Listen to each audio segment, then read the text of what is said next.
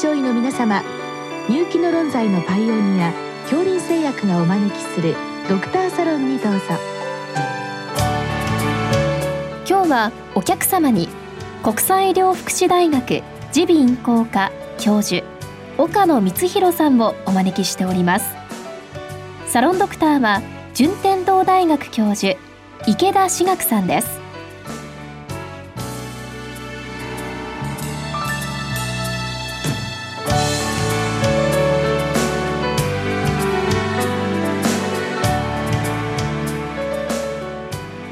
岡野先生よろしくお願いいたします。よろしくお願いします。今日はですね、あのご質問二つ来ておりますけれども、はいまあ小児の、えー鼻炎ということでご質問させていただきますけれども、はい。小児の鼻炎って簡単に言いますけれども、アレルギー的なものと捉えてよろしいんでしょうか？そうですね。まあ、現在ではやはりアレルギー的な微重鼻閉っていうのが多いかと思います。いわゆるアレルギー性鼻炎に伴った微重とか鼻閉っていうのが多いんですけれども、それでもやはりアレルギー以外の、えー鼻炎っていうのもあります。特に昔でいう蓄膿症ということになるかもしれませんが、副鼻腔炎、子供さんでもまだまだ多くて、そういったところから、えー鼻水とか鼻づまりを訴える方もおられます。えーまたあの子供さんですと特にえー5歳6歳えーそのぐらいになるとアデノイドっていうあの鼻の奥にある、えーまあ、扁桃組織があるんですけれどもそこが肥大をして鼻づまりを起こして鼻水がたまるとかっていうようなこともありますのでそういったあのアレルギーでない病気で起こることもあります。じゃあ、まあ、もう一つのご質問であの長引く鼻重や鼻閉というのがございますけれども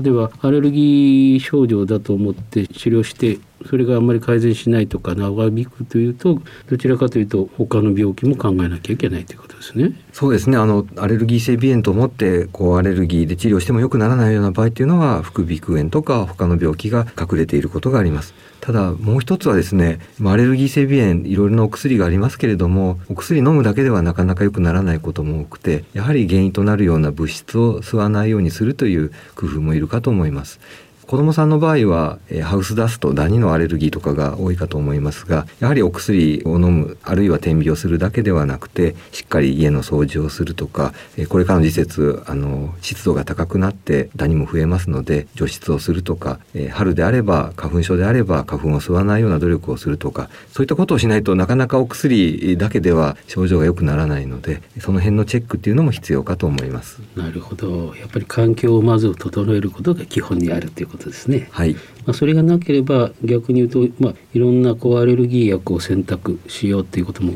あのご質問であるんですけれどもあまり効果が出ないこともあるということですね。そうですねはいわかりました。じゃあ、まあ、アレルギー性鼻炎として、まあ、治療していくんですけれども、まあ、ご質問では抗アレルギー薬の選択としようってあるんですけれども、あの私の、まあ、知ってる限りでもですねあの点鼻薬が抗アレルギー薬であったりとかですね、はい内服でもありますけれどもこれを先生はどのようにこう選択して使われるんでしょうか？そうですね。えっと、まずは抗アレルギー薬というのは、そのまあ薬効、薬の効き方によっていくつかの種類があります。えー小児の乳幼児の場合であれば、ヒスタミンを抑える抗ヒスタミン薬というのもありますし、えーロイコトリエンという主に鼻づまりとか炎症に関わるえ物質を抑えるようなお薬とかもあります。から炎症を抑えるステロイド薬としては、えー鼻噴霧用点鼻薬とかというものがあって、そういったものをいろいろ組み合わせて治療しています。もう一つはこうアレルギー性鼻炎というのは病形があります。くしゃみとか鼻水で困っているような方もおられればご質問にあるように鼻づまりで困っているようなこともあります。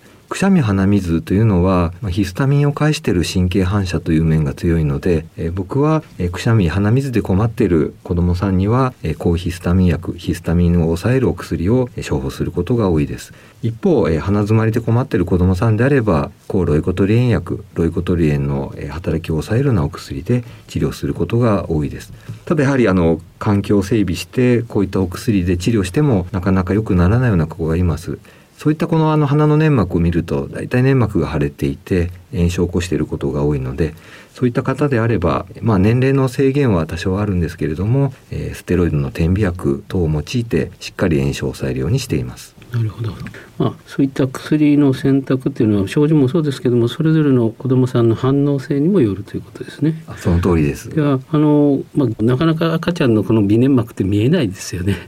やっぱり専門の先生に中ちょっと覗いていただいてその腫れとか赤みとかっていうのをやっぱり見て適切に例えば点鼻薬を併用するかそういうことになるんでしょうか。その通りです。やはりまあ耳鼻科であれば鼻の中を見るというのはそれほど難しいことではないので鼻の中を見て粘膜が例えば赤く腫れてるとか白っぽく腫れてるとかあるいは鼻水が水っ鼻であるとかあるいは粘っこい鼻であるとかそういったことを見てアレルギーを抑えるお薬がいいか、えそれ以外のお薬がいいか、えアレルギーを抑えるお薬であれば抗ヒスタミン薬がいいか抗ロイコトリエン薬がいいかそのあたりをまあ選択するということが必要かと思います。こういったあの、まあ、選択の際にですね、まあ、よくあの血液検査でラストとかやりますねその値とかっていうのは参考になるんでしょうか？はい。まあ一般的にはあのラストの値が高ければ重症ということはあの言われていますけれども、まあはっきりとした相関というのは見られないことが多いです。まああのラストが陽性か陰性かというのがまあ原因アレルゲンのなってるかどうかっていうのを判断する一つにはなるかと思います。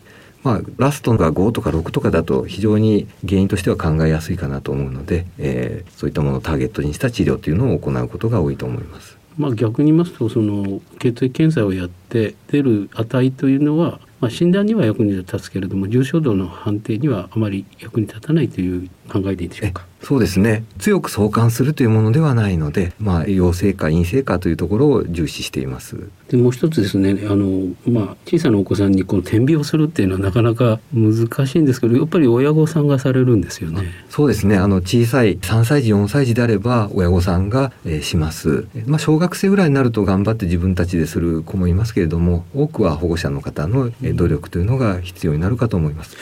どのように指導されるんですか？そうですね。まあまあの子供さんはですね急にこうノズルを鼻に入れるとびっくりしたりもするので、まあ、一つは優しく入れるということとあともう一つ子供さんは微出血鼻血を出しやすいんですね。粘膜が弱いので、えー、微出血しやすいんですね。ノズルの先を微中隔鼻の真ん中の仕切りに向けないように、えー、まあ、少し外側を向くようにすることによって微出血なんかも防げるので、えー、そういったあのノズルの鼻の挿入の方法とかですねびっくりさせないような、えー、方法で行うというふうなことを指導したりもしています。ちょっとやってみないとわからない感じですね。そうですね。難しい感じがします。でもまあ慣れるとねやってくれると思うんですけれども、でもそういった治療法でですね、えー、まあ難治の場合ですね、あのご質問によりますと長引くというふうな表現なんですけれども、この場合はあの先ほどまあアデノイドとか副鼻腔炎というのも完別なんですけれども、実際にその先生がよくやられているようなあの治療の組み合わせで難治な場合っていうのは結構あるんでしょうか？あります。やっぱりアレルギーの治療だけではよくならないような方というのはおられます。それでその時に頑張ってその環境整備っていう話になると思うんですけどもそれで環境整備とそれまでの組み合わせた治療法ですね。それで大体はいけるんでしょうか？えっと、まあアレルギー性鼻炎の場合はあのいける人も多いんですけれども、まあ、アレルギー性鼻炎でもそれだけでもなかなか良くならないような方も確かにいます。えそういった場合はより根治的な治療としてこれも年齢の制限はありますけれどもアレルゲン免疫療法とかそれからまあ頻回な微処置なんかを進めることも多いです。なるほど。回数も増やすっていうことですね。であの、まあ、よくあのアトピー性皮膚炎もそうですけれども自然寛解っていうのがございますよね。でアレルギー性鼻炎というのはやはりそういった症例も結構あるんでしょうか？えー、これは残念なんですけれどもアレルギー性鼻炎一度発症するとなかなか自然寛解自然に治ることは難しいということが知られています。えまあ、アトピー性皮膚炎とか小児喘息であれば寛解する人も多いかと思いますが、まあ、アレルギー性鼻炎一度なると、えこれがはっきりとしたアレルギー性鼻炎であればなかなか自然に治るということは少ないと思います。で、えー、そういう意味でも先ほどおっしゃっていただいた舌下免疫療法とか、はい。まあ、いわゆる根本的なところを変えていこうということだと思うんですけれどもこれは適用年齢というのは何歳からなんでしょうか？そうですねもともとは12歳以上ということになっていたんですが子どもに対して有効で安全だということが分かりまして現在では5歳以上のアレルギー背鼻炎の子どもさん、まあ、これも適用といったダニのアレルギーとスギ花粉症ということになるんですがこの2つ、まあ、あのほとんどのアレルギーこういったもので起こりますのでこういったものに関しては5歳以上の子どもさんで、まあ、あの激しい喘息がないような子どもさんであれば適用はあると考えます。この実際のやり方はどのような感じなんでしょうか？えーと、このダニの舌下状も杉の舌下状も非常に口の中で溶けやすいものになっています。だいたい口の中に1分から2分ぐらい子どもさんの場合は唾液が多いのでもう少し短くても、えー、大丈夫なんですけれども、えー、この唾液によって錠剤が溶けます。溶けた状態で飲み込むということを行っています。なるほど。じゃあちょっと待たなきゃいけないということですよね。そうですね。なかなか子供さんでその間頑張ってよって言ってうまくいかないことも多いんじゃないかと思うんですけども粒のまんま飲み込むっていうのは意味がないんでしょうか？あこの舌下免疫療法自体はもともとはあの舌下で溶けた抗原というのが口の中の細胞に取り込まれて免疫を制御するというふうに言われているので、えー、粒をそのまま飲み込むということは一般的ではありません。もう一つはですね粒で飲み込んだ場合粒が食道とかに引っかかることで食道炎を起こすということも言われています。そういったところからやはり、えー、粒は口の中で十分溶かして溶けた状態で飲み込むということが重要かと思います。じゃあもう口の中で溶かすそして口の中の粘膜細胞ですねそれに教育をするということが重要なわけで飲み込んでしまって、まあ、例えば腸から吸収するっていうことはその免疫療法にはならないという考えですか？そうですねアレルギー性鼻炎に対する免疫療法としては、まあ、一般的ではないやはり口の中で溶かすということが重要になるかと思います。あやっぱりイメージとしては粘膜の病気なんだから粘膜で反応させてそしてまああと飲み込むのはまあついでみたいな形ということなんでしょうか。その通りです。あの患者さんによっては口の中で溶かした後に吐き出すというような方法でもしていてそれでも十分な効果が出ますので必ずしも飲み込む必要はないかと思います。あじゃあいわゆる食物アレルギーのあの食べて治すという考えとは全く違うものなんですね。そうですね。むしろ食べて治すじゃなくて舐めて治すっていう形になるかと思います。粘膜の細胞に教育をすることによって免疫寛容を起こすというそういう考えですね。あその通りです、はい、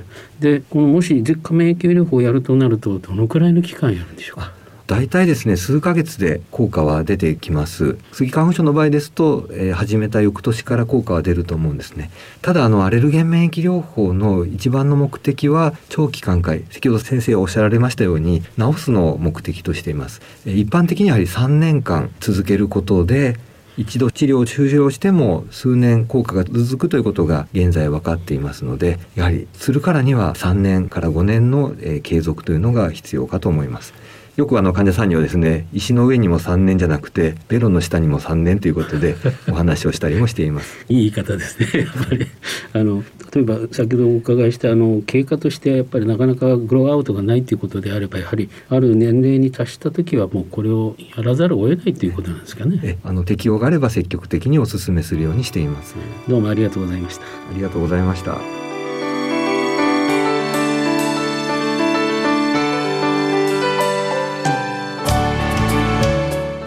客様は国際医療福祉大学耳鼻咽喉科教授岡野光弘さん。サロンドクターは順天堂大学教授池田志学さんでした。それではこれで恐竜製薬がお招きしましたドクターサロンも終わります。